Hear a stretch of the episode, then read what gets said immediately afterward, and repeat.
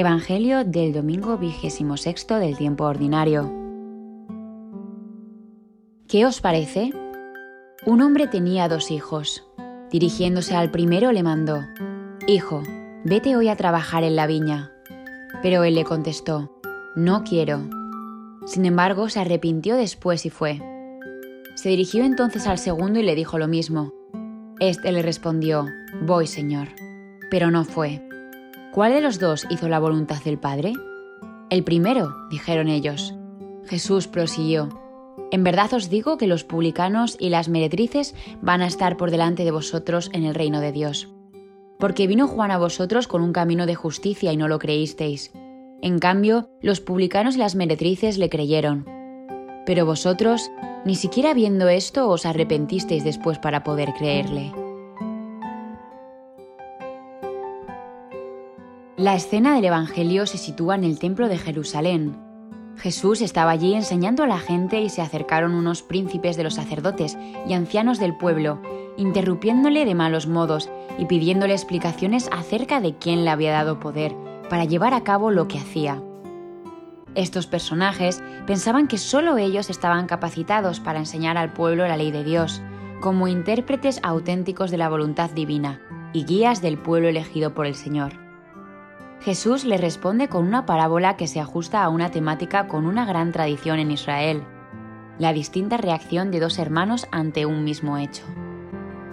Los relatos acerca de Caín y Abel, Ismael e Isaac, o Esaú y Jacob eran bien conocidos por aquellos hombres, en este caso, uno de los hermanos presume de querer cumplir la voluntad del Padre, como esos personajes que se enfrentan a Jesús, pero sin embargo no lo hace. En cambio, el otro manifiesta públicamente su rechazo a hacer lo que el Padre le ha pedido, como cualquier pecador que actúa en contra de la ley divina, pero luego recapacita, se arrepiente y cumple la voluntad de su Padre.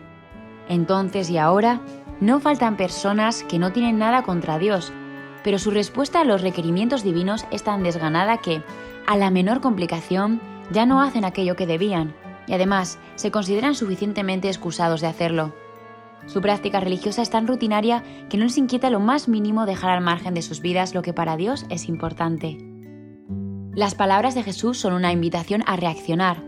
Tú y yo, decía San José María, hemos de recordarnos y de recordar a los demás que somos hijos de Dios, a los que, como aquellos personajes de la parábola evangélica, nuestro Padre nos ha dirigido idéntica invitación. Hijo, ve a trabajar a mi viña. Os aseguro que, si nos empeñamos diariamente en considerar nuestras obligaciones personales como un requerimiento divino, aprenderemos a terminar la tarea con la mayor perfección humana y sobrenatural de que seamos capaces.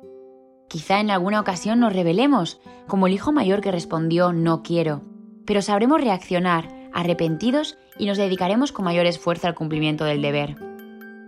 Jesús conoce bien el corazón humano y se hace cargo de las dificultades y conflictos con los que hemos de enfrentarnos cada día, tanto en la propia interioridad, la tensión por vencer la pereza o la desgana, como en el ámbito familiar, profesional o entre amigos. El estar más atentos a qué hacen los demás que a ocuparnos de hacer bien lo nuestro, aunque otros no lo hagan. Como observa el Papa Francisco mencionando entre otras esta escena, Jesús conoce las ansias y las tensiones de las familias, incorporándolas en sus parábolas, desde los hijos que dejan sus casas para intentar alguna aventura, hasta los hijos difíciles con comportamientos inexplicables o víctimas de la violencia.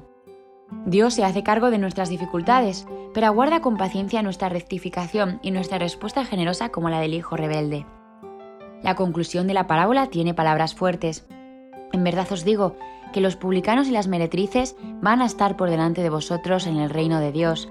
Esto es, los que sufren a causa de sus pecados y tienen deseo de un corazón puro, están más cerca del reino de Dios que muchos que se llaman cristianos, pero que son indolentes.